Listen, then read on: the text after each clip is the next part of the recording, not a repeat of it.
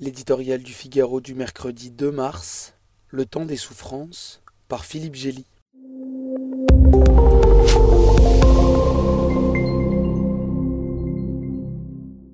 L'invasion de l'Ukraine a mal commencé pour Vladimir Poutine.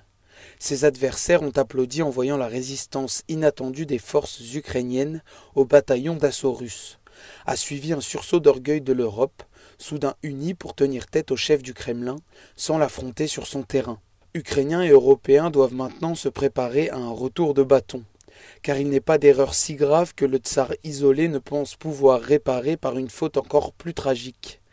Puisque l'armée russe de Moscou, supposément modernisée en unité tactique d'attaque rapide, a déçu, la prochaine étape devrait la voir revenir à ce qu'elle sait faire de mieux, une approche simple et brutale.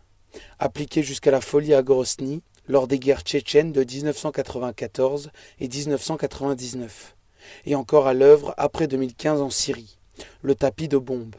Quand l'état-major russe juge qu'il fera tout pour épargner les civils, ces derniers peuvent s'inquiéter.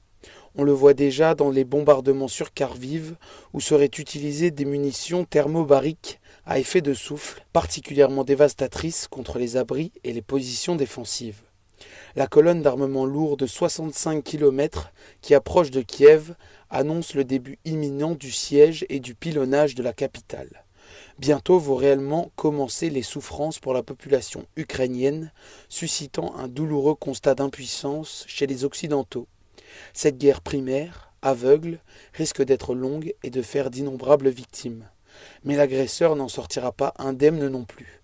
En Tchétchénie, la Russie avait tué jusqu'à 300 000 personnes un quart de la population. Parallèlement, de 15 000 à 25 000 cercueils de soldats furent renvoyés à la mère patrie, plus que le total des pertes de l'armée rouge en Afghanistan.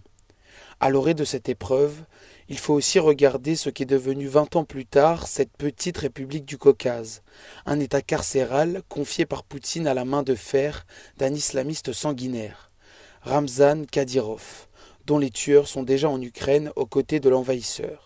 La guerre est une prophétie autoréalisatrice. Si l'on ne fait rien, à quoi ressemblera l'Ukraine après un long carnage?